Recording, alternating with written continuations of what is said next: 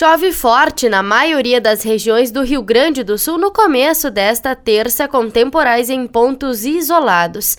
Muitas nuvens cobrirão o estado. A chuva se concentra no oeste, centro e sul. No noroeste e no norte gaúcho, perto de Santa Catarina, não chove. Ao longo do dia, a instabilidade se concentra no leste, área que terá chuva intercalada com abertura de sol. No oeste, o tempo abre com sol forte e aquecimento pelo ingresso de ar seco e quente.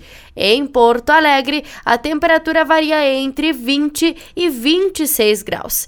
Já na Serra Gaúcha, com previsões de chuva, as temperaturas vão variar entre 17 e 26 graus.